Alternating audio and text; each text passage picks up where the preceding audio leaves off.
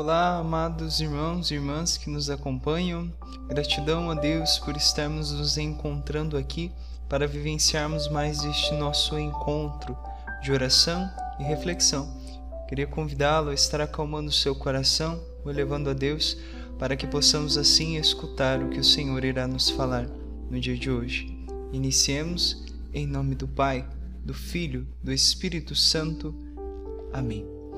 Que neste momento você traga ao seu coração os seus pedidos pessoais, aquilo que você traz para oferecer ao Senhor, para pedir, para agradecer, e possamos assim, unidos no coração de Jesus, elevar a Deus a nossa prece, rezando o nosso oferecimento do dia e pedindo de modo especial e particular pelo fim da pandemia. Rezemos. Deus, nosso Pai, eu te ofereço todo o dia de hoje, minhas orações e obras, meus pensamentos e palavras, minhas alegrias e sofrimentos, em reparação de nossas ofensas, em união com o coração de teu Filho Jesus, que continua a oferecer-se a ti na Eucaristia pela salvação do mundo. Que o Espírito Santo que guiou a Jesus seja meu guia e amparo neste dia, para que eu possa ser testemunha do teu amor. Com Maria, mãe de Jesus e da Igreja, rezo especialmente pelas intenções do Santo Padre para este mês. No dia de hoje, neste, nesta terça-feira, dia 4 de maio, vamos refletir juntos o Evangelho de João capítulo 14, dos versículos 27 ao primeiro trecho do versículo 31. Mas para não nos prolongarmos, vamos ficar apenas com o iníciozinho, versículo 27.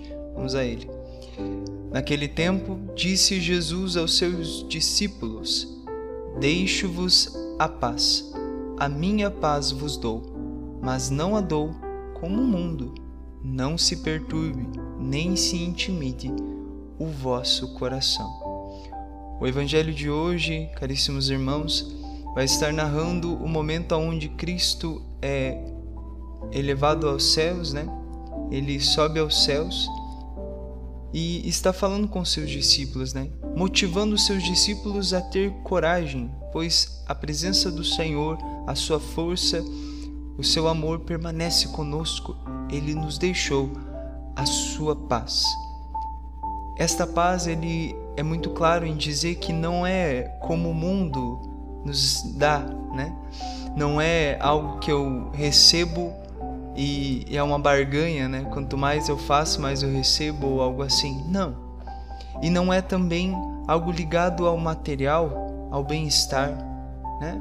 A, a simplesmente ter coisas e por isso eu vivo em paz, vivo bem, ou simplesmente eu vivo constantemente é, de bem com a vida, com tudo indo às mil maravilhas. Não. O Senhor nos deixa a sua paz, a certeza de que Ele está conosco e abençoa a nossa vida e nos dará força para enfrentar as adversidades que a vida tem pois o Senhor é sincero conosco. Ele nos dá a paz, paz esta que é a presença dele em nossos corações, a certeza de que ele está conosco e por isso nós continuamos. Isto traz aos nossos corações a paz, a certeza de que o Senhor está conosco. E assim como ele viveu cumprindo a vontade de, do Pai, nós também somos convidados a cumpri-la. Isto é viver em paz é fazer aquilo que o Senhor nos pede, nos convida, porque é o melhor para nós, pois Ele quer o melhor para nós, pois nos ama.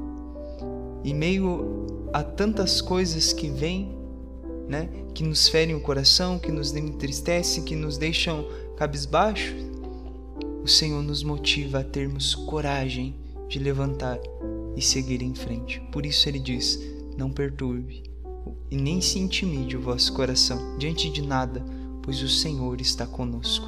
Ele nos deixa a sua paz, a paz que é a certeza de, do Senhor estar sempre conosco. Sagrado coração de Jesus, confio e espero em vós. Divino Espírito Santo, iluminai-nos. Bem-aventurada Clélia Merloni, rogai por nós. Em nome do Pai, do Filho, do Espírito Santo. Amém. Tenham todos um excelente e abençoado dia e até breve.